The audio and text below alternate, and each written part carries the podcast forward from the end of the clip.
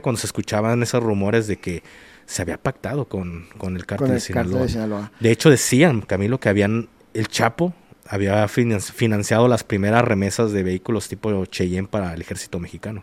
Así es, esto al final de cuentas termina desestabilizándolo al país, ya lo hemos platicado en alguna, algún otro episodio, que al final desestabiliza la- el tema de del turismo, seguridad, todo lo provoca Estados Unidos, lo hace con toda la intención de, ¿por qué? Porque no quiere un país que esté si lo vemos de esta forma, bien establemente en, temas de economía y demás, que fuera México, que es su patio trasero. ¿Tú por qué dices que el huachicol es el negocio más, grande todavía que el fentanilo? ¿Por qué? Porque el hidrocarburo lo maneja el mismo gobierno, o sea, todo eso, que, esas que las tomas de guachicoleo, que el marro y eso, era para taparle el ojo al macho, pero realmente los barcos que salen este, llenos de, de petróleo y todo eso, los maneja el gobierno. Según estos son los cabrones más chingones. ¿Cómo si vienen y dan con un mexicano aquí? Cuando ellos quieren, te localizan un mexicano por la inteligencia que tienen. ¿Y cómo no se dan cuenta de toda la droga que meten? O sea, ¿dónde vergas están la gente de allá? O sea, ya están los pinches narcotraficantes.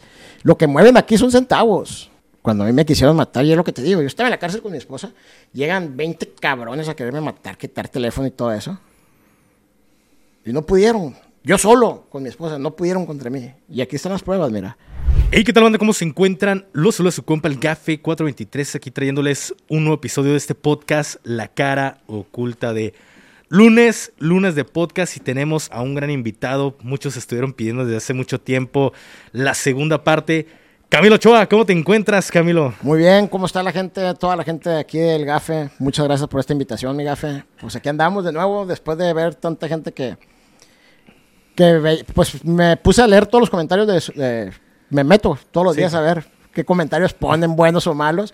Eh, hay más buenos que malos. Muy buena vibra. realmente. Exactamente, entonces pues aquí estamos dándole gusto a la gente. un 90-95% de comentarios positivos. Positivos. Como siempre va a haber el negativo que, que habla y se malentona detrás de una computadora o detrás de un teclado y, y dicen cosas que pues, a veces no tienen cavidad. Pero pues lo bueno que hubo, hubo muy buena aceptación. De hecho, ya lleva más de un millón este, Un este millón trescientos por ahí. Sí, ¿eh? y yo pienso que hubiera, hubiera llevado más, pero por ahí lo censuraron, lo pusieron en amarillo, lo mandé a revisión, se puso en verde, y al final de cuentas siempre va a afectar que te pongan un video en amarillo porque te lo dejan de recomendar. Pero se tocaron fibras sensibles y pues ya no lo dejaron hacer más viral. Fíjate que el que puse yo contigo también hace poquito, después de 220 mil vistas, se puso de repente en amarillo, pero solito el siguiente día se puso en verde. Ya vas, ya vas a empezar con el... ¿Eh? que te empiecen a hackear ya tu, tu canal para no tener vistas. Fíjate que hablando de eso de hackeo, todos los días me llegan correos de que, que para publicidad, que mamá y media. Hace rato acabo de borrar como cuatro diciéndome con, congratulations, porque te lo mandan en español y Ah, en sí, inglés. sí, el spam, ¿no? Que la madre, la verga. Pues, yo traje hacker, yo, yo te hackeaba un teléfono con una foto, o sea. Piensan que, güey, les ponga, ay, hijos, ustedes cuando van, yo ya vengo, le digo, no mames. Claro, ¿no? Ahorita realmente hay que aclarar, estamos en el espacio, en el estudio de grabación de del buen Camilo. Tuvimos la segunda parte La segunda también de, de el podcast en el, en el programa de Camilo Ochoa. Estuvimos, estuvimos ahí y se puso muy bueno, hora y media, esténse pendientes.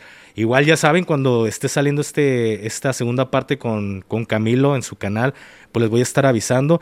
Entonces aquí se, se adecuó para poder grabar esta segunda parte ahora en mi canal. Y te agradezco muchísimo, Camilo, las, las atenciones, igual a todo tu equipo de trabajo por, No, pues, por estarme apoyando. Venimos a una gira regia, esperen ya lo, lo que se viene. Pero bueno, sin más rodeos, Camilo. Fíjate que, venimos. que eso de que dices de una gira regia, o sea, qué bueno que la gente esté colaborando, que se esté dando eso, porque hay mucha gente que es muy egoísta y no quiere colaborar. Hay gente que realmente en Sinaloa no les gusta ni colaborar, ¿eh? Estamos igual en Jalisco. De hecho, es un problema que, que estamos viendo. Yo no me, no me había percatado de esto, pero tuve como, como invitada a una buena amiga, Ale Castañeda, saludos. Este, ella fue la primera que me hizo ver esto de, oye, es que aquí en Jalisco no se ayudan y ve a los regios, por algo son los mejores, ellos entre, entre ellos mismos se ayudan, se apoyan. Y lo, escuché el mensaje, pero llega otra persona que se llama Heriberto Villicaña y, hermano, y me dice el mismo mensaje, a ver, si ya varias personas me están diciendo esto, me pongo a analizar y dije, es cierto, los creadores de contenido aquí en Jalisco no nos apoyamos. Y ve acá en Monterrey, Adrián Marcelo hace colaboraciones con La Mole. Bueno, que ellos son socios, pero entre ellos están puenteando Carly Ruiz, Roberto Martínez, Diego Rosarín, por hacer una mención de, de algunos de tantos creadores aquí en, en Monterrey. Y es porque entre ustedes se puentean. Y se lo dije a Adrián Marcelo en el podcast. Y él me da su punto de vista del por qué. Entonces, ahorita estamos con esta idea de, de hacer colaboraciones con creadores grandes, pero también hacer creadores perdón, colaboraciones con creadores pequeños que tienen 100, 200 Yo creo que todos seguidores. suman. Exactamente, realmente el chiste es apoyarnos entre todos. Desgraciadamente hay mucha gente que cuando pasa que, que- que- cuando empiezan la gente no los voltea a ver, no les hace el paro. Y de repente cuando menos piensas, trácates. Ya sé. Ya, ya, y te sobrepasaron. Así es. Y ahora sí estos te quieren buscar acá y es cuando uno dice, no, pues qué verga, cuando yo te buscaba no. Y en no estos momentos. ¿cómo te ha ido con, con el podcast, Camilo? ¿Cómo vas en Va en tu bien, va bien, este, eh, ya se vienen cosas buenas con el podcast, se van a venir buenas colaboraciones. Fíjate que yo no he hecho colaboraciones casi porque yo soy de las personas que a mí no me gusta, soy, no me gusta rogarle a la gente, ¿sí entiendes? Claro. Entonces, que es a lo que voy, o sea, yo, yo entiendo que toda gente debe de tener a- a filtros para poder dar con ellos, si no, no fuera, para dar conmigo está cabrón, pero no, yo soy una persona que a mí no me gusta, o sea, yo creo que hay personas que se dedican a eso y hay personas que, que no, y yo no estoy enfocado en eso.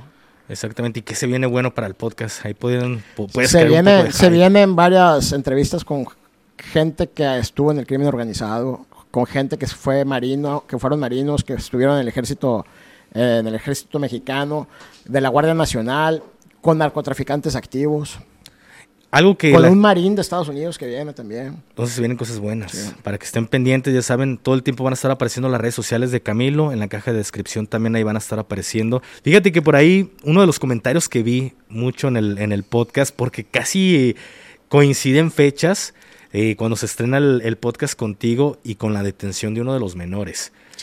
Y muchas Pasó, personas, sí, Pasó luego luego, luego. luego. esto fue en diciembre, veintitantos de diciembre, y lo de los menores fue entrando el año, como el 4 o 5 ya estaba lo del tema de, de este de Ovidio. Eh, fue, no, lo de Ovidio fue el- en enero, el, el, eh, mi papá murió el, el 5 de enero lo agarraron. Así porque es. a mí me ponen, hey, tú eres de la chapiza, para que vengas a defender a Ovidio. Yo no mames, o sea, estaba enterrando a mi papá y con esa mamada la gente. Claro. Y muchas personas por ahí comentaron, oye, este Camilo, no que no, no lo iban a capturar. ¿Y qué tienes tú que decirles a ellos? Yo dije, no se van a dejar agarrar. Y no se dejaron. O sea, la gente debe poner atención a las palabras que uno dice. Yo dije, no se van a dejar agarrar. No se dejaron agarrar. O sea, hubo desmadre. Un, un, este, lo agarraron. Nunca dije, no los van a agarrar. Una cosa es que digan, no se van a dejar agarrar, van a pelear. Y fu- fue lo que hicieron. ¿Y qué es lo que piensa ahorita este, la chapiza por este tema? Porque consideras que fue una traición por parte de otro miembro Sí, de la eh, organización. sí, son de la organización no, o sea, es el mismo gobierno cuando Estados Unidos ya te pide cabezas y desgraciadamente eh, lo usaron como un trofeo por lo que pasó en el, en el Culiacanazo 2019, que es lo que hacen, pues usarlo como un trofeo, agarrarlo y, y, pues desgraciadamente eh, va a generar violencia el que quieran agarrar a, los menores, el que quieran agarrar el mayo. ¿Por qué? Porque de esas facciones, si ellos tienen controlado, al momento que agarren a ellos van a nacer 15 cabrones más que quieran agarrar el puesto. Y es donde se genera violencia.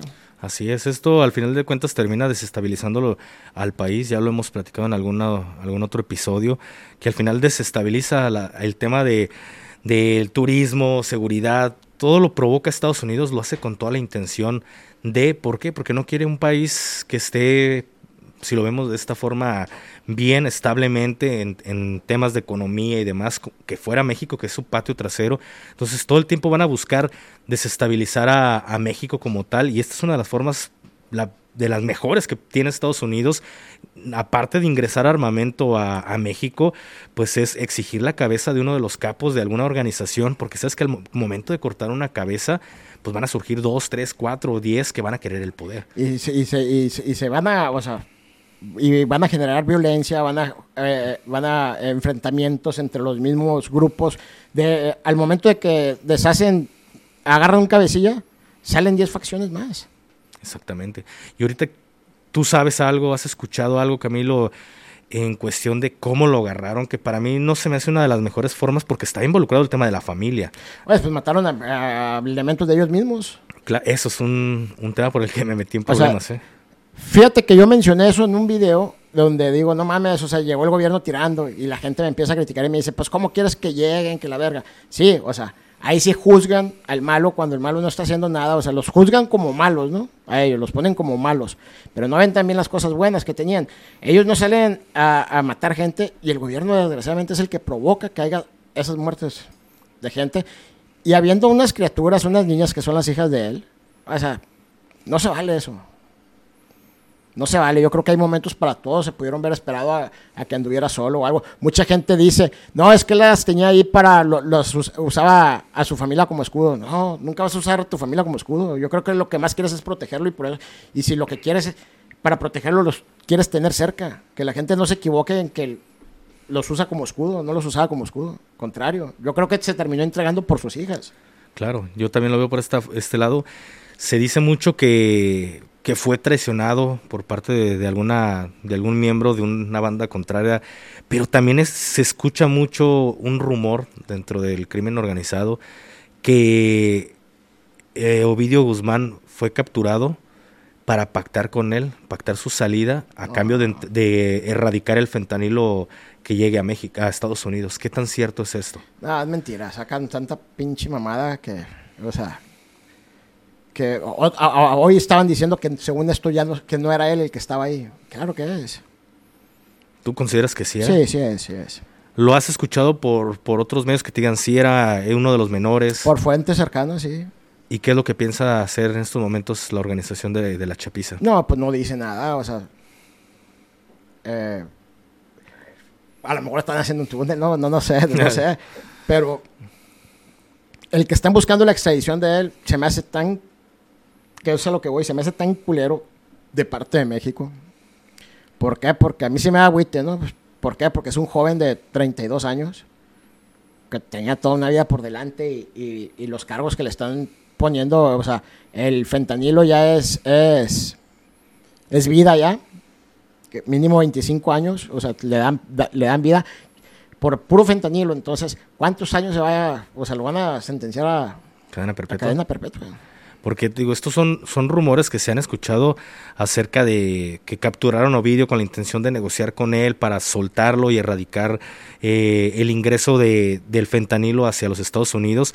Pero también una de las cosas que yo he llegado a escuchar es que pues una de, estas personas lo traicionó porque pues Ovidio no quería irse a vivir a la sierra, que él estaba más de que quería ciudad y quería el cotorreo de este tipo y ponían en peligro la, la organización por el estilo de vida que llevaba o que lleva este o llevaba Ovidio Guzmán. Te voy a decir una cosa, yo en, Culiacán hay gente mucho, muy pesada, hay gente muy pesada, casi al mismo nivel que ellos, pero que se dedican a vivir ahí.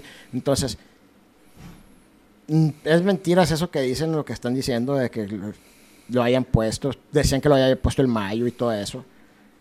Eh, no lo creo yo. Muchas veces hay guerras y dicen, ay, que la guerra del Mayo contra los chapitos. No, entre ellos están bien. Muchas veces son los comandantes de abajo que se pelean. y- Porque se estuvieron filtrando muchos muchos audios, ¿no? sí, Respecto pero este la tema. gente, la gente eh, hace muchas, se imagina muchas, muchas cosas, ¿no? Yo no lo creo. A lo que voy es el llegan a extraditar Ovidio. ¿Qué va a pasar? Andan, según esto, anda mucho gobierno ahí en Sinaloa buscando a los chapitos, al guano, todos ellos. Pues, que los agarren. ¿Qué va a pasar? Van a nacer otras facciones donde va a haber más violencia en Culiacán, donde va a haber... ¿Por qué? Porque ellos, quieras o no, tenían controlado todo el Estado. Y al momento de que empiecen a desintegrar esa- esa- esas cabezas, van a salir 10, 15 más donde van a empezar a pelear y va a haber más violencia. Exactamente. ¿Por qué? Que por el fentanilo dicen que el fentanilo, que el fentanilo. Pues que Estados Unidos cierre las puntas puertas. O sea, Son los principales son los consumidores principales de consumidores. Ahora te voy a decir una cosa. Todo el mundo dice que el fentanilo, Estados Unidos, ¿no? Y, y México se deja llevar por Estados Unidos. Ahorita realmente el negocio fuerte es el guachicol aquí. Eso ¿Por es, un negocio más grande que, que el narcotráfico ya. Pero tú, ¿por qué dices que el huachicol es el negocio más, más grande todavía que el fentanilo? ¿Por qué? Porque el hidrocarburo lo maneja el mismo gobierno, o sea, todo eso, que, que esas que las tomas de guachicoleo, que el marro y eso, era para taparle el ojo al macho, pero realmente los barcos que salen este, llenos de, de petróleo y todo eso, los maneja el gobierno. Y es, ese es el negocio fuerte del gobierno. ¿Y quién les va a quitar el, el, el power si ellos son los, los principales líderes? Porque realmente, o sea, eh, eh, eso te deja ya más, lo están viendo más como negocio, mejor negocio y no tan penado como el narcotráfico. ¿eh? ¿Tú consideras que para ser narcotraficante, tu punto de vista que estuviste en este medio, es necesario pactar con el gobierno, con el gobierno federal? Muy aparte de, Sí, del municipal. Siempre, el- siempre. Así seas un tirador, así seas un tirador, que tengas un tiradero que antes, antes eran tiradores, te arreglabas directamente con el, con el ministerial y eso. Ya, ya con el paso de los años se han ido haciendo plazas y ya hay una cabeza. Pero, o sea, cuando eras de tirador te arreglabas con municipales, con ministerial. O sea, en cualquier cosa para el narcotráfico te tienes que arreglar con gobierno. ¿Para qué? Porque necesitas agua- muchas veces el apoyo del gobierno, ya sea en una frontera para brincar, ya sea en un aeropuerto para llegar, ya sea en eh, cualquier parte, te arreglas con gobierno. Claro, y tú a tu, a tu ver, no estamos asegurando que es tal cual, pero ¿con quién crees que esté pactando el gobierno federal? Porque al menos con Sinaloa o con la Chapiza no se ve que estén pactando. O sea, el gobierno federal, ponle que no, pero a lo mejor el gobierno estatal sí. Pero tú quién crees que traiga, Porque quién, si quién a la mano de, con el gobierno federal? Del federal, pues es que, que la gente que esté debajo del, del, del presidente. ¿Quiénes? O sea, pues hay muchos. Hay muchos que con uno solo que pueda dar información, que esté cercano ahí, pues, o sea, con, uno que se filtre información, pues ya, ya, ya ellos sabrán cómo moverse, ¿sí entiendes? Pero siempre va a haber colaboración del gobierno. Eso es un hecho. Eso es un hecho. Lo vimos en el sexenio de Calderón, que se decía y se rumoraba que, rumoraba que había un pacto entre el cártel de Sinaloa con, con el cártel, perdón, con el gobierno federal. Y hoy en día estamos viendo la detención de Genaro García Luna. de Genaro García Luna. ¿Qué piensas al respecto de esto? Pues ahí está, o sea, lo que, como dijo Juan Gabriel, lo que se ve no se juzga. Este, lo, lo, lo sentenciaron a los cinco cargos de lo que fue acusado. Narcotráfico, asocia- asociación delictuosa, enriquecimiento ilícito, delincuencia organizada. ¿Consideras que el presidente Felipe Calderón está involucrado en esto? Yo te voy a decir una cosa, si yo tengo un negocio, vamos a poner un restaurante, y tengo un gerente, y ponle que en un año haga cosas que no me dé cuenta, pero al, año y medio va a salir. No tengo que ser muy pendejo para no darme cuenta que me está chingando, que está haciendo cosas por debajo de mí. Entonces, ahí te lo dejo yo. No sé si el presidente sea muy pendejo para no haberse dado cuenta. De que tenía que algo que ver, yo creo que tenía algo que ver. Pues es que hasta internamente dentro del ejército mexicano, pues escuchaba mucho este, este rumor, este borregazo, como decimos en el ejército, de que, pues, que se estaba pactando con el cártel de Sinaloa. Si nosotros que estábamos, se puede decir, en la, en, en la línea de, del frente, pues nos dábamos cuenta que efectivamente todo el combate o toda la guerra era únicamente contra cártel de los Zetas, los golfos se entregaban ellos solos y te decían, ah, pues la orden es que me entregue, Eh, la chapiza lo mismo, entonces los Zetas era combatir contra ellos, pero a mí no me tocó ver en ningún momento alguna captura hacia un elemento del cártel de Sinaloa y era cuando se escuchaban esos rumores de que se había pactado con, con el cártel, Con de, Sinaloa. cártel de Sinaloa. De hecho decían, Camilo, que habían el Chapo había finan- financiado las primeras remesas de vehículos tipo Cheyenne para el ejército mexicano. Pues mira, te voy a decir una cosa, como, eh, como empresario, como restaurantero, como cualquier facción de negocio que tengas, ya sea narcotráfico o algo, quien realmente eh, financia las campañas Es el pues, son empresarios, es narcotraficante, es gente que...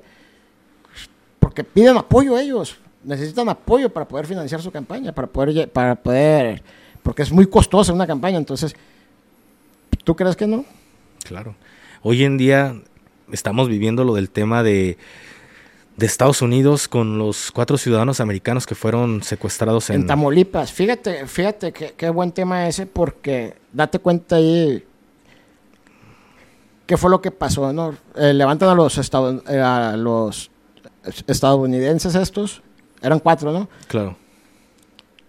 Y qué fue lo que hizo eh, el, el Kenan, Ken- Keta o el, el que está encargado del cartel del Golfo ahí, mis respetos para lo que hizo, o sea, sabe qué es, lo, qué es lo que te he dicho yo mil veces, o sea, a un jefe de plaza, un encargado de plaza, no le conviene que se le caliente su plaza. Ya no Y a lo mejor ahí, muchas veces lo- los comandantes que tienes en turno, los sicarios, o sea, los pistoleros, se brincan las trancas, hacen cosas pensando que no se van a dar cuenta. Y aquí a lo mejor quisieron tomar una, camioneta, quisieron sacar una lana, que muchas veces el jefe de plaza, el encargado, el bueno, no sabe que los comandantes que trae a veces se la avientan secuestrando, extorsionando, este, tumbando carros. Yo creo que aquí pasó eso, pero como eran estadounidenses, Se les calentó. se les calentó. Y, y para mí, mis respetos a este cabrón. O sea, ¿qué fue lo que hizo? Para la bronca y sabes que la cagaron, ahora la limpian. Pero esto abre, abre esta ventana que no creo que, que se dé a, a tomar a los narcotraficantes como terroristas. Lo estamos viendo en la actualidad con, no recuerdo qué, qué cargo pu- este, público tiene esta persona, pero es un republicano que exige que los cárteles mexicanos sean tomados como terroristas. ¿Qué piensas que harían los cárteles en caso de que fuera, fuera Mira, así? eh, los cárteles no les conviene. O sea, ¿cuándo has visto que anden saliendo a la calle como terroristas, así como andan en Bagdad, como andan allá, armados, eh, matando gente, todo eso? No lo hacen, o sea, lo he dicho mil veces. ¿Por qué hizo eso la, la Kena? ¿Por qué entrega a los muchachos? ¿Por qué? Porque no quiere que se le caliente, porque quiere tener tranquilo el Estado. Por eso entregó a los cabrones que se la aventaron. Que son su gente, pero la cagaron y yo no quiero que venga y se me caliente. ¿Qué haces? Vas y lo entregas. Entonces, eh, Estados Unidos realmente eso es lo que busca. Ver como terroristas a los mexicanos para poder entrar y controlar México. Pero tú no consideras que los cárteles mexicanos han cometido acciones que sí se consideran terrorismo en, en cualquier otra parte del mundo menos en México? Eh, pues es que yo tengo la forma de pensar de que ven a atacar, o sea, yo respeto. Respétame y te respeto. O sea, el respeto que a mí me des es el respeto que yo te voy a dar. Van y los atacan, pues se van a defender. ¿Para, eso, ¿para qué son las armas? Para defenderse. Claro, pero Ellos no andan buscando al gobierno para buscar broncas, no andan buscando al gobierno para pelear. Entonces la gente juzga a los narcotraficantes y no hago apología porque luego la gente empieza, ay, ¿qué haces apología del narcotráfico? No hago apología del narcotráfico, simplemente me pongo en la cuestión de que el gobierno, la gente lo ve como si fuera eh, los salvadores y no, o sea, el gobierno es la peor delincuencia y lo hemos visto y ahí está Genaro García Luna y, y qué más podemos decir a ese caso si el que se encargaba de cuidar el país, ¿en manos de quién estábamos? exactamente. Del, delincuente más grande que hay. Y por andar poniendo el chapo, por ver traicionado, ahí está, se lo está llevando a la verga. Es el karma. Exactamente. Mira, yo considero que hay muchos actos que sí cometen los, los cárteles mexicanos que sí son terrorismo y al final de cuentas eso no lo podemos negar. Eh, que México no lo tome como tal porque daría pie a que al decir ac- actos terroristas, Estados Unidos tenga esa oportunidad de combatir el terrorismo metiendo tropas estadounidenses a, a territorio mexicano. Sí, pero Estados Unidos lo está haciendo para eso, para lograr eso, para poderse meter acá. Algo que no sé si no lo vea México, pero yo no entiendo. O sea, o sea, según estos son los cabrones más chingones. ¿Cómo si vienen y dan con un mexicano aquí? Cuando ellos quieren, te localizan un mexicano por la inteligencia que tienen. ¿Y cómo no se dan cuenta de toda la droga que meten? O sea, ¿dónde vergas está la gente de allá? O sea, ya están los pinches narcotraficantes. Lo que mueven aquí son centavos. Sí. O sea, los millones que mueven aquí son centavos a- a- a- comparado a los millones. Allá están los verdaderos narcotraficantes. Que son de cuello que- blanco. Sí. son de cuello blanco y van a una iglesia y, procesan una religión y tienen apellidos eh, eh, gringos. O sea, allá están los verdaderos narcotraficantes, no aquí. Exactamente, pero al final de cuentas como son ciudadanos estadounidenses y, seamos sinceros, Y es- a lo que voy. Agarran un ciudadano americano, ¿qué pasa? Dos años, un año, seis meses, y sale a la verga. Así lo hayan agarrado lo que sea. Agarran un pinche mexicano, se lo quieren llevar de aquí para allá y le dan 40, 50 años. Exacto. Al final de cuentas, toda, toda la loquera que entra de México a, eh, bueno, que sale de México y entra a los Estados Unidos, pues ya lo, lo hemos dicho, Camilo, no es como que ya llega empaquetadita y sale, pásenle como si fueran golosinas.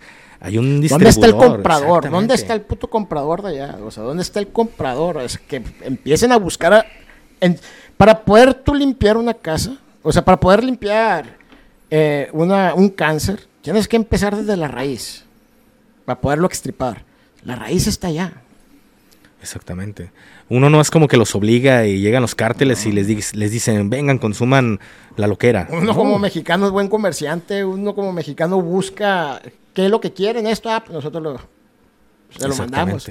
No es que me lo vas a comprar a huevo. no. Exacto, y al, al final de cuentas cu- culpan a México, lo he dicho, culpan a México por 70 mil vidas este, estadounidenses que se han perdido por el fentanilo, pero nadie, nadie los ha obligado a comprarlo ni a consumirlo. Nadie. Y te voy a decir algo, por ejemplo, la vida, ¿qué es lo que tiene la, la- el estilo de vida de Estados Unidos? A mí nunca me ha gustado. A mí cuando me secuestraron en Nuevo Laredo, había pensado irme, duré dos meses en Estados Unidos y me regresé. Pero desgraciadamente la gente que va a ir a vivir el sueño americano, va al sueño americano de ver, o sea, si para ellos el sueño americano es de ver su casa a 50 años, su carro toda la vida, traer un buen carro.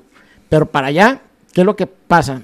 Trabaja el marido, y trabaja la esposa, trabajan los dos. Claro, Se pierde la relación de, de familia. ¿Por qué? Porque termina la mujer poniéndole el cuerno al vato, porque ya no coinciden los horarios y cuando llega el marido llega cansado. Eso lo he visto muchas veces en Estados Unidos con muchísima gente. ¿Por qué? Porque este, eh, tengo gente en Estados Unidos, familia, pues, y todo eso, y, gente que trabaja ya, parientes y todo eso, y terminan poniéndole el cuerno. Los hijos, por estar trabajando los dos y todo eso, no, le ponen atención a los hijos y crecen en drogas, crecen en todo eso. Entonces, en Estados Unidos, eh, los valores desde muy temprana edad no son como en México. Si no, aquí en México estuvieran todos los hijos de uno drogándose a la misma edad allá, ya a los 13 años ya se andan drogando.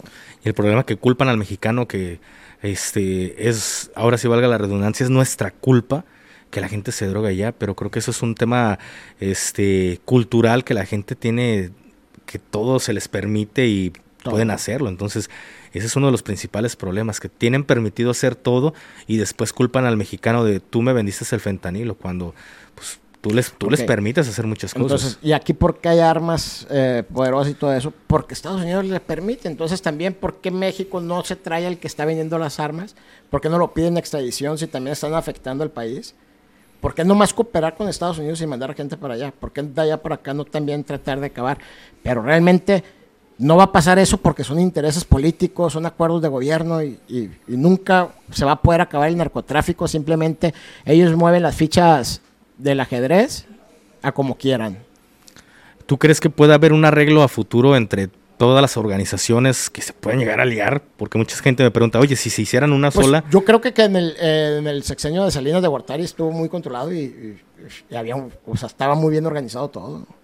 ¿Te gustaría que, que volviera algo de, de ese tipo a, a México? Que La hubiera verdad, un la control. verdad, sí, ¿por qué? Porque había tranquilidad, había seguridad, había dinero. Se llevó el dinero cuando se fue, pues sí se lo llevó, pero había todo eso, entonces había un mayor control. ¿Por qué? Porque ahí yo creo que el que controlaba era el gobierno desde un principio. ¿Y acá qué pasó? Que por la ambición de nuevos gobiernos, que entra partido opuesto y quererse ser rico, todo eso, empezó a venderle plazas a Juan, a Pedro, o sea, a varias gente. Vendía la misma plaza a dos Sí, cárteles. exactamente, o sea, vendía las plazas, ¿por qué? Por, por la, la ambición de hacerse, de hacerse rico rápido y echaron a perder el país. Perdieron el control que había. ¿Crees que esto se recupere a largo, mediano Está plazo? muy difícil ya. ¿Por qué? Está muy difícil porque ya hay demasiadas armas en México, ya la gente ya, ya se apoderó. Antes no, las plazas no estaban así tan controladas de que una plaza acá, no, antes trabajabas hasta tú independiente y todo No eso. había ¿sí pedo. entiendes?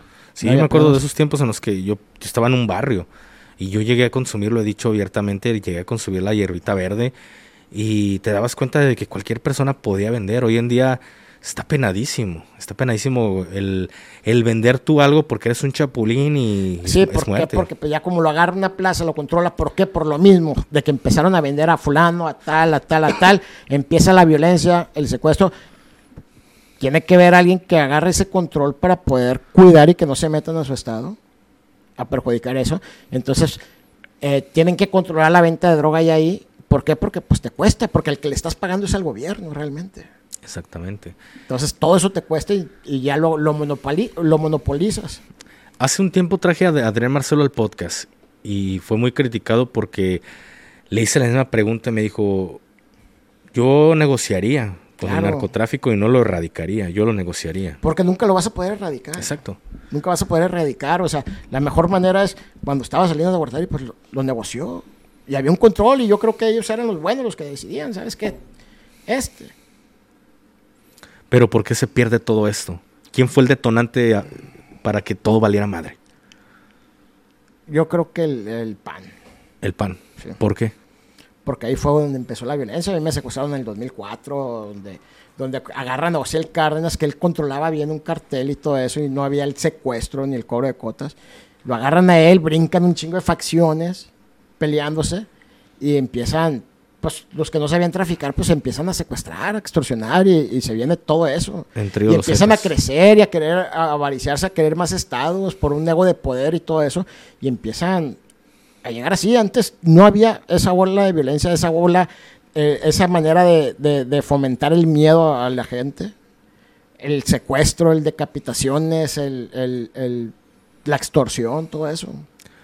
Se dice que el detonante fueron los Zetas Sí. Y lo hizo con la intención del gobierno, Camilo. ¿Tú qué piensas? Yo Se le salió de de control. ¿Lo crees de esta Sí, forma? yo creo que se le salió de control. Mira, hay un... Entonces, cabrones militares, muy bien entrenados, pues no pudieron contra ellos. O sea, usa- usaban la in- contrainteligencia. Hay un libro muy, muy bueno, Camilo. No sé si lo has, lo has leído. Te lo recomiendo. Se llama Hijo de la Guerra. Híjole. Está buenísimo. Habla sobre el tema de cómo se for- formaron los Zetas. Hablas- habla sobre la vida del Z9. Y dice muchas cosas acerca de, de cómo se forman, cómo estuvieron directamente con Ociel Cárdenas. Está buenísimo ese libro. Y muchas personas, y me, me identifico con ese, con ese autor, y creo que te identificarías tú también con él. Porque muchas personas dicen, ese pinche libro es un churro. Y aquí es cuando tú conoces cómo se mueve de repente el, el narco, lo hablamos en tu podcast. El ejemplo muy claro está el pirata de Culiacán. Por una mención estúpida que hizo le costó la vida. Y te voy a decir, yo creo que eso, quien lo mató fue alguien por quedar bien con Mencho. Claro. No creo que Mencho, o sea, realmente no creo que lo haya hecho él. Este, eso fue alguien por quedar bien y todo eso. Y pues eh, siempre lo he dicho yo, o sea, hay que cuidar mucho la, la boca de uno. Yo respeto, por eso te digo, yo respeto a todo el mundo, o sea, respeto a todos. No me meto con nadie, hablo lo que es. Ahorita, como te estoy diciendo del cartel de, de- del Golfo, mi respeto para la Kena lo que hizo de, ¿sabes qué? Pues la cagaron estos cabrones, o sea, la, la mejor postura de él para poder que no se le caliente y haya persecuciones es entregar a los cabrones que se le aventaron. Exactamente, acá como lo que mencionas de- del pirata, que muy probablemente el Mencho ni siquiera ordenó eso. Yo soy de la idea militar, todavía la tengo muy, muy arraigada de al mando no se le dan problemas, al mando se le dan soluciones. Oiga, un ejemplo, ¿no? Este jefe, hablando del tema del Mencho, ¿sabe- jefe, ¿sabe qué? Mm, Un youtuber le dijo esto, pero ya lo maté. Entonces, ya, ya le conté el problema, pero también al mismo tiempo ya le entregué la solución. Ah, pues ya, ya pasó, ya pasó. Eh, ¿Por qué pongo el ejemplo del pirata? A veces cuando te metes con ciertas personas entre burla, entre cosas que tocas fibras muy sensibles, te acaba- acaban con tu vida. Entonces, si este periodista sigue vivo y habló lo que tú, lo que habló y escribió, creo que algo de cierto encuentras dentro de este libro. Entonces, es una persona que sabe cómo estuvo el tema, porque sabemos que los primeros gafes no eran gafes, gafes normales como tu servidor. Yo fui de cuerpo de fuerzas especiales, pero no eran personas normales como yo.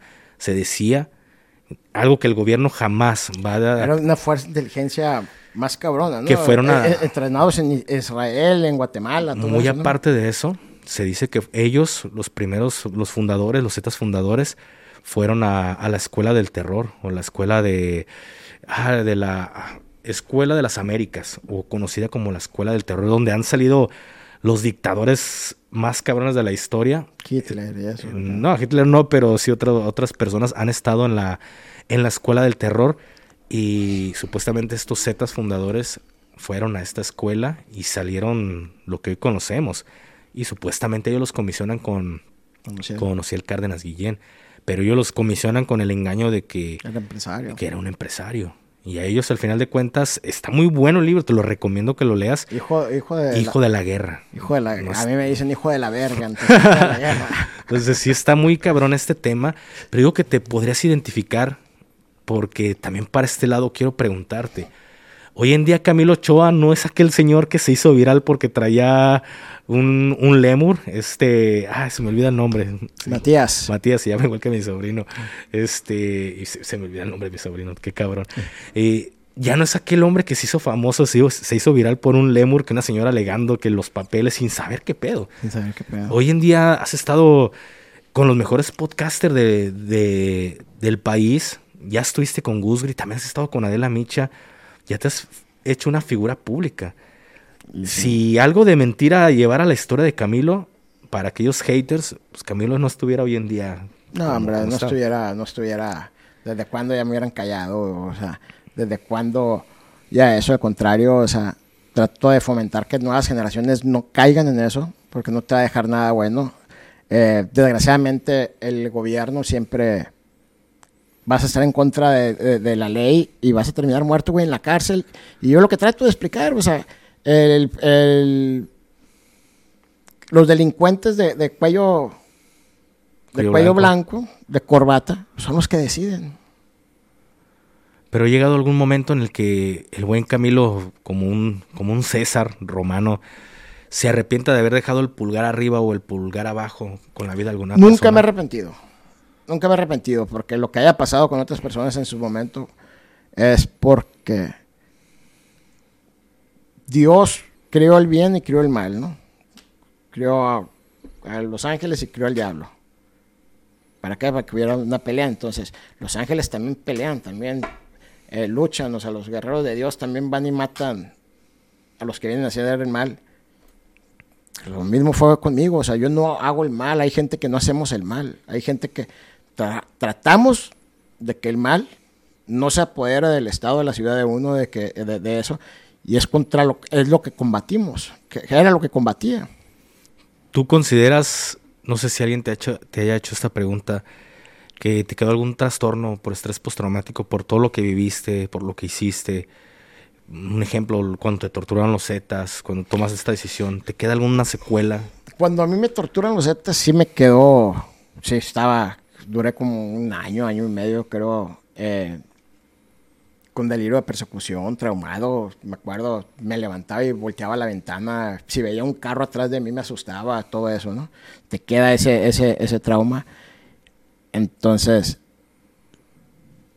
tienes que empezar a tomar conciencia y, empezar a, a- a- a vivir la realidad de lo, de lo que es el país, de lo que es la vida, para poder desvanecer ese miedo y lo empiezas a, perder a raíz de cada, cada caída, cada fracaso, cada golpe que me ha pegado la vida. Pues cada cicatriz es lo que ha hecho que cada vez me vaya siendo más fuerte y que cada vez haya sido, eh, me endurezca más yo en, en mi forma de ser, ¿no? Porque soy muy bueno, pero pues llega un momento en que ya no permites que alguien te la haga. ¿Por qué? Porque no lo permites, pues. Pero no te deja esta secuela de levantarte en las noches, algo que tú no, no puedas controlar. Porque creo que cuando no dormimos es cuando perdemos el control de, de todo nuestro, de todo nuestro ser. No, porque yo nunca obligué a nadie a hacer nada malo, nunca obligué a nadie que me comprara droga, nunca obligué a nadie a nada. O sea, en el momento que se le dio de baja a alguien, que se tramitó a alguien, fue por, por un motivo, no porque por ir a afectar. Yo, yo siempre cuidé de que no se le afectara a gente que fuera inocente y todo eso. Entonces cuidé mucho eso. Entonces no tengo ningún trauma ni nada porque si eh, a la persona que se tramitó en ese momento no se le hubiera tramitado, quien estuviera llorando en mi casa fuera mi familia, no yo.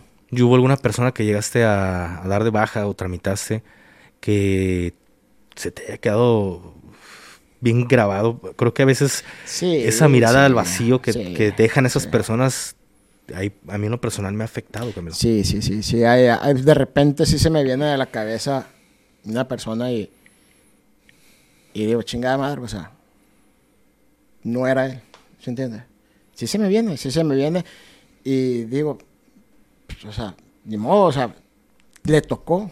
Así tenía que ser, pero pues sí, sí se me viene. ¿Por qué? Porque no era, no era a él a quien le debía haber tocado, pero pues no sé, o sea, por qué le pasó en ese momento a él. ¿Por qué? Porque a mí me han querido matar muchas veces, yo me quise suicidar, yo, o sea, muchas cosas. ¿Y por qué nunca me pudieron matar? ¿Por qué nunca eh, pude suicidarme cuando yo quise y todo eso? O sea, pues es cuando a uno le toca, le toca. O sea, ni aunque te quites, cuando te toca, ni aunque te quites. Y cuando no te toca, Aunque te pongas. aunque te pongas. Yo hubo un momento en mi vida, Camilo, en el que vi morir a, a un sicario. Pero realmente, pues sí la debía, realmente sí la debía. Pero estaba tan joven que me acordé de mi hermano en ese momento. Y creo que eso fue lo que me dejó como que a esa persona bien, bien metida en mi cabeza porque dije, ese pudo haber sido mi hermano.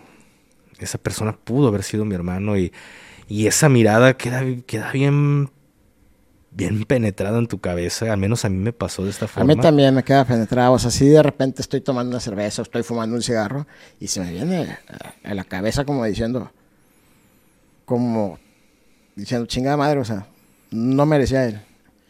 Pero, que, que es a lo que voy, fíjate, aquí te voy a enseñar un audio.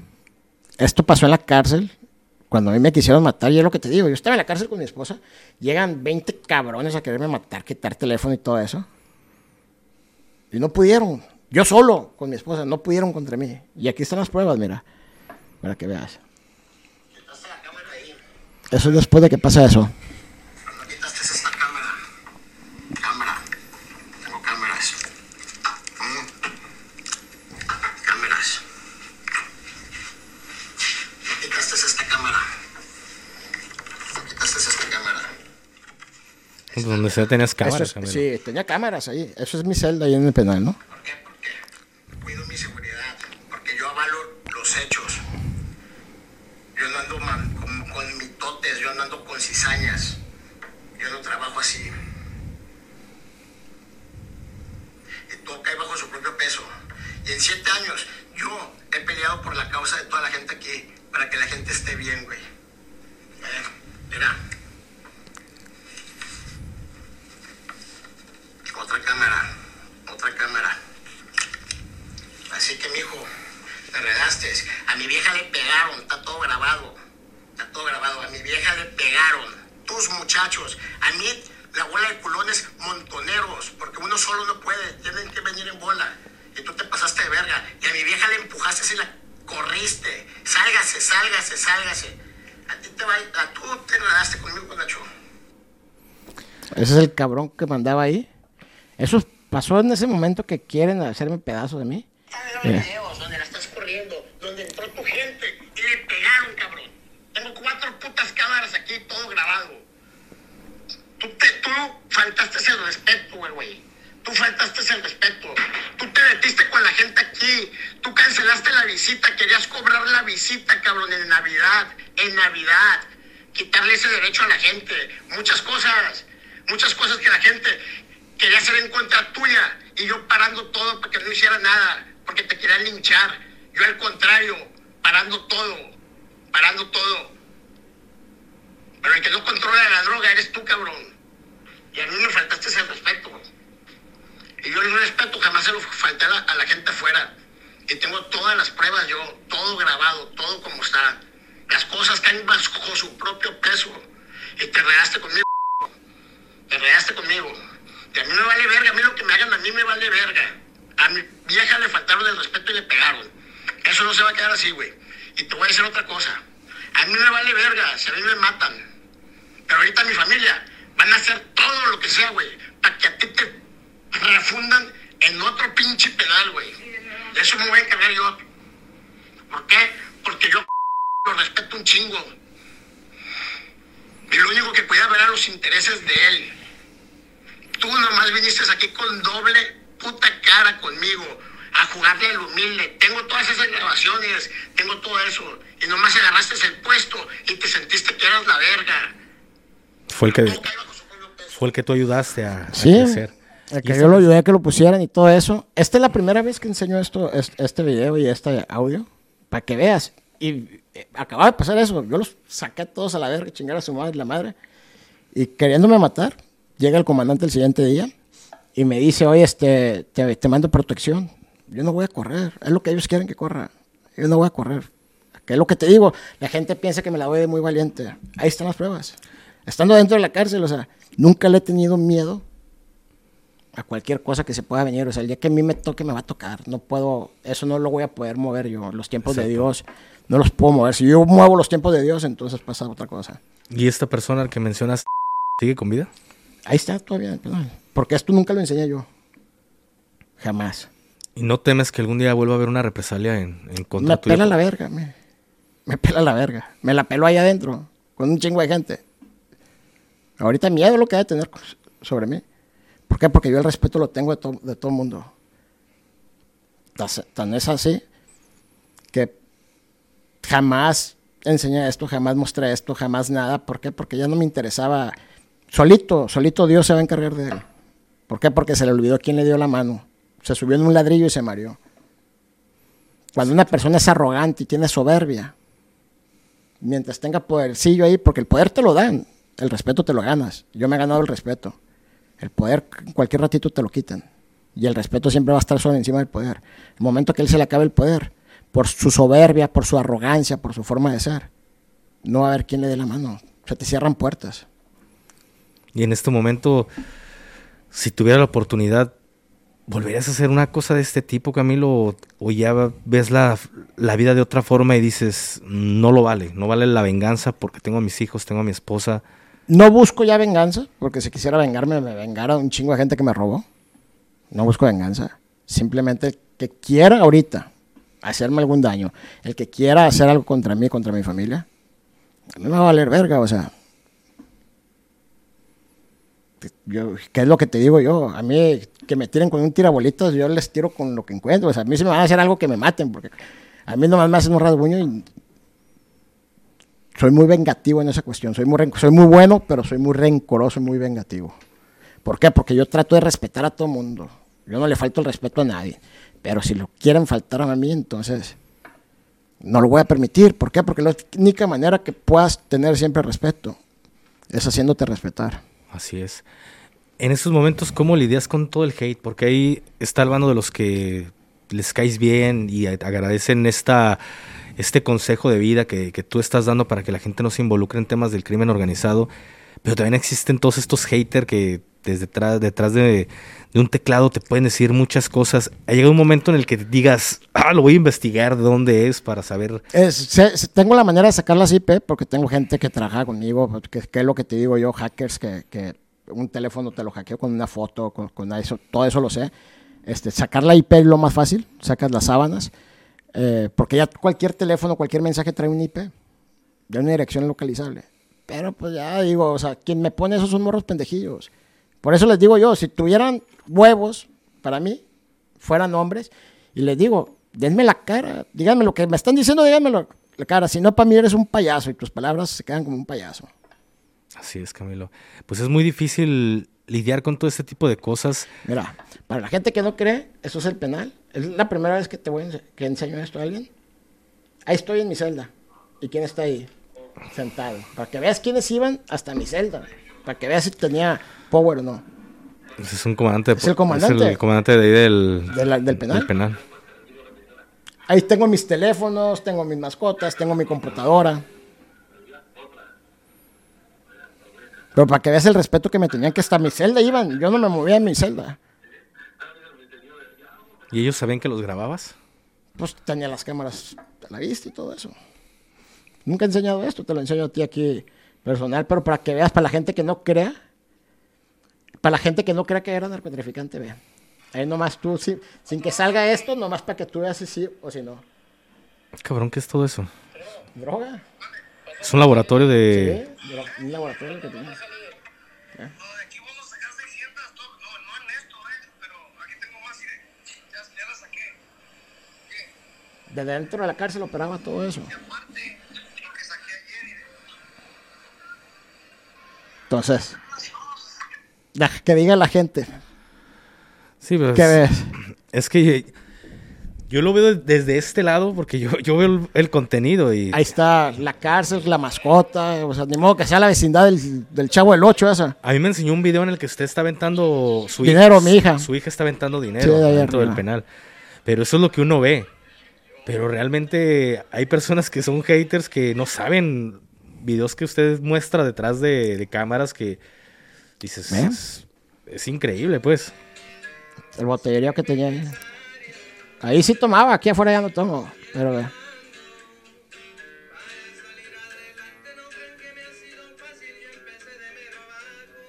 Mm, pues,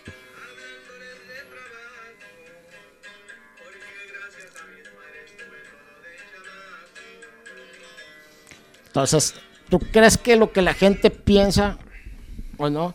Yo mientras sepa que tengo respeto de la gente que realmente son los buenos, de la gente que me han mandado a decir mi respeto, estamos a la orden, eh, tienes el apoyo de nosotros y todo eso, lo agradezco un chingo, son cosas que, que- que agradezco, son cosas que, que realmente valoro de que alguien te diga mis respetos. claro. Puta madre, esas palabras a mí se me quedan y, y- y- y digo yo, o sea, en lo que yo pueda, que esté en mi alcance y pueda siempre transmitir un mensaje en apoyo, siempre lo voy a hacer. ¿Por qué? Porque el respeto se gana. Y así como ellos han ganado el respeto hacia mí, yo me lo he ganado yo creo que hacia ellos. ¿Sientes que tienes un propósito en esta vida, Camilo? Que digas, no morí en el penal por esto, no morí en tantas... Y ahora Esto. tengo algo. Esto que no sabía yo, el decir, a- el que me escriban todos los días jóvenes y me digan, qué bueno, oiga, que gracias a usted cambié mi forma de pensar. Gracias a usted eh, me motivé a salir adelante. Gracias a usted, eh, cuando pensé que no iba a salir adelante, sus palabras hacen que salga adelante. Es muy impresionante escuchar todas estas palabras. Yo la verdad eh, me encanta el podcast, Camilo. He escuchado cada historia. Te, adelanto un poquito. hace poco entrevisté a una persona que se llama Armando, que es el mexicano número 46 en, en- en subir el monte Everest. Y es el más grande de edad, ya está grande el señor, y conquistó la cima del Everest. Me platicaba todas estas historias y yo estaba como si fuera un nieto así escuchando. Llegaba un punto en el que dices, se, se te olvida que estás trabajando, que estás haciendo un podcast. Pero que la gente entienda que un podcast no es una entrevista, No, es una charla. Es una charla. Yo me desahogo, ¿eh? Yo a lo mejor por eso no me para la boca, porque tengo que desahogarme un chingo y, y- y como mi pinche psicóloga no me ha hablado ya, ¿eh? No me ha hablado mi psicóloga. Puede llegar a ser Ocupo que le hable de terapéutico. vieja, ¿eh? Sí. Llega a ser Entonces, terapéutico. no, me ha ayudado muchísimo, pero ya no me ha hablado. Entonces, me sirve a mí porque me desahogo. Saco las cosas que trae uno adentro y te desahogas y, y si- y le llevas un mensaje a la gente, realmente. Exactamente, por yo te digo, la verdad el podcast me hace conocer tantas personas. A mí me han juzgado. Me han juzgado porque, ah, el militar, fuerzas especiales, y has entrevistado sicarios, has entrevistado a, a Camilo. He sido juzgado. ¿Cómo es posible? Pero trae una historia que realmente se valora muchísimo de decir, yo la cagué. Eh, pocos, pocas personas tienen los huevos para decir, la cagué. Y, eh, La gran mayoría no lo reconoce y busca No un reconoce. pretexto, pero decir, la cagué, morros, no la caguen. Yo fui pieza clave, pieza importante en organizaciones y la- afortunadamente la libré. Pero ¿qué esperas de, de aquellas personas que están hasta abajo, esas hormigas, esos obreros en el tema de una organización? No entren jóvenes, porque muy cabrón va a ser que lleguen ustedes a donde yo estaba. Entonces, estas historias son las buenas porque desgraciadamente la sociedad mexicana vive en la actualidad una narcocultura que Desgraciadamente la, idolatrizan nar- al narco. la narcocultura ha hecho que la gente vea eh, eh, esa forma, ese estilo de vida, que realmente no es realidad, no es como lo pintan. Eh, pero pues la gente se deja llevar a eso y es lo que incita a que la gente se meta en eso. Así y no es. todos tienen, o sea, piensen que dinero fácil y que la verga, no todos llegan a ser narcotraficantes, no todos llegan a, es- tienes que ser muy inteligente, o sea, no, no es para personas, el que realmente es narcotraficante es porque es una persona inteligente, no es porque sea una Sí. persona tonta y porque sea dinero fácil, no. Hace un momento, me fuera de cámaras, me platicas de una persona, no voy a mencionar el nombre por respeto, pero me dices, güey, con 20 mil dólares, o sea, ahorita es el, tiene una empresa y había sido de una organización. Entonces dices, cabrón, a, a una persona que no, tiene ese chip de empresario, dale 20 mil pesos y se lo perdón, Se lo dólares, carros, casas, cotorreo y para No, madre. sí lo vamos a mencionar para Sí, que vea. un saludo. A mi compa Rubén, el R10, que eso es lo que te digo. Fíjate, o sea, él para traficar drogas, porque fue el, el mayor cabrón que, que traficaba drogas a lo pendejo a, a México, y lo agarran en Estados Unidos, él mismo lo cuenta en el podcast con Gusgri. Mis respetos. ¿Por qué? Porque sale sin ni un peso y con 20 mil dólares. Tiene la empresa más chingona ahorita. ¿Por qué? Porque es un cabrón inteligente. Porque para traficar hasta armas tienes que ser inteligente. Claro.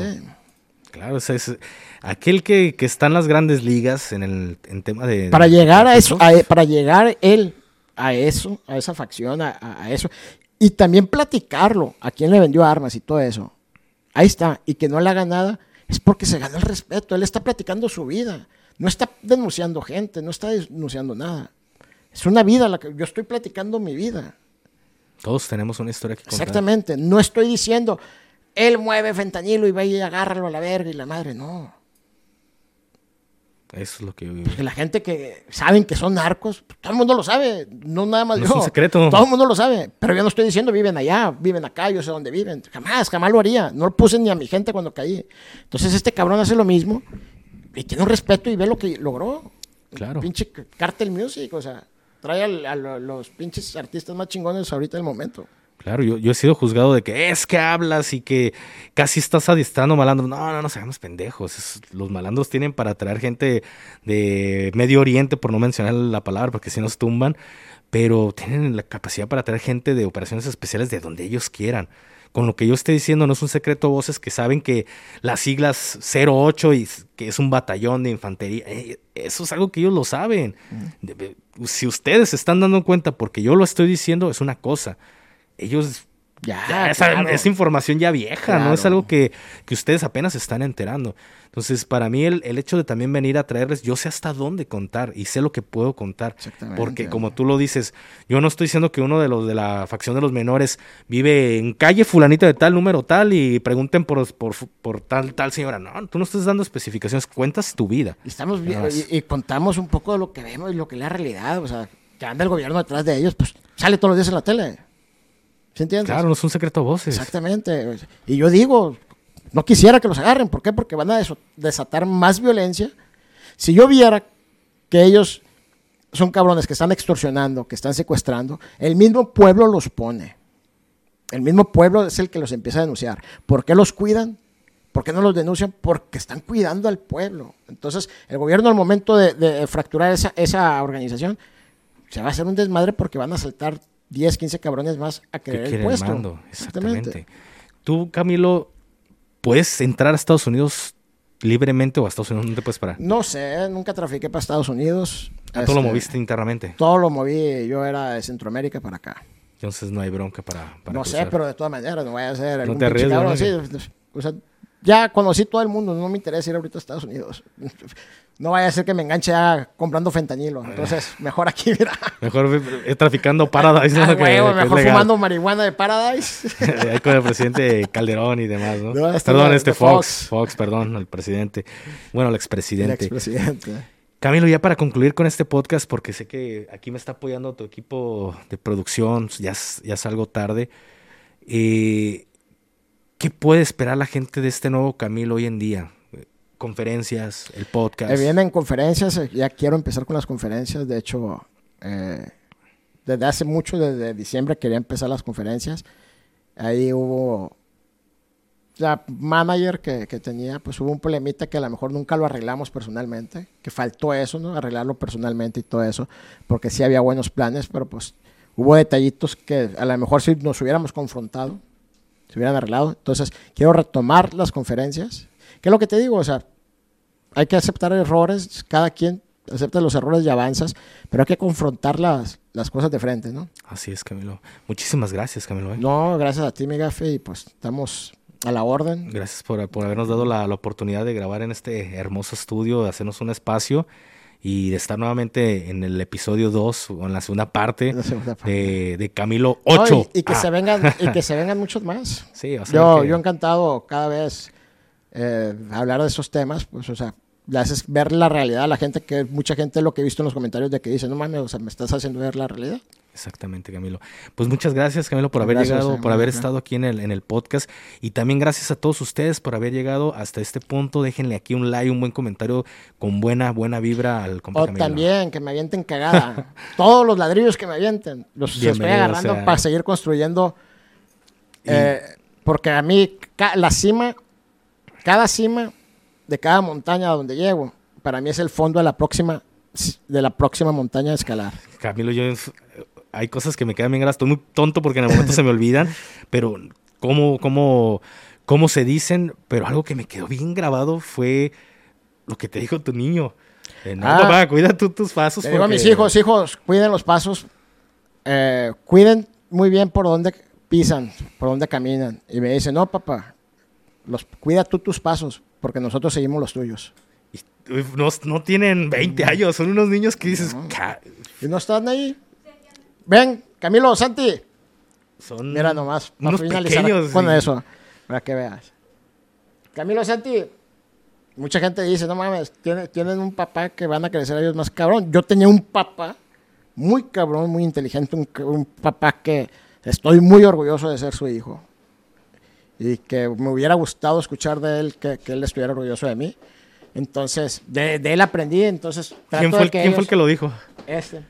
Hijos, si ustedes se caen, ¿qué hacen? ¿Se levantan con más fuerza? ¿Solos o que alguien los levante? Solos. ¿Va? Y para que se den cuenta luego las personas, uno aprende hasta de un niño de 4 años, 10 años, 7 años. Yo aprendo de un barrandero, de un pintor, de todos. O sea, tú la gente que no tiene un ego, que la gente que no es arrogante, que no es soberbia, aprende de quien sea. Porque el- aprendizaje es infinito. Yo vine a aprenderlo de un niño. ¿Cuántos años tiene él? Cinco y cuatro. Vine a aprenderlo de un niño de 5 años. Seis y Seis, cuatro. perdón, perdón, perdón, 6. 6 y 4. Estos están, tienen una inteligencia que han visto. Yo vi el beso de mi padre y ellos aprenden eso de mí. Y solitos, o sea. Eh, él, este fue el que me dijo. Los dos me dijeron.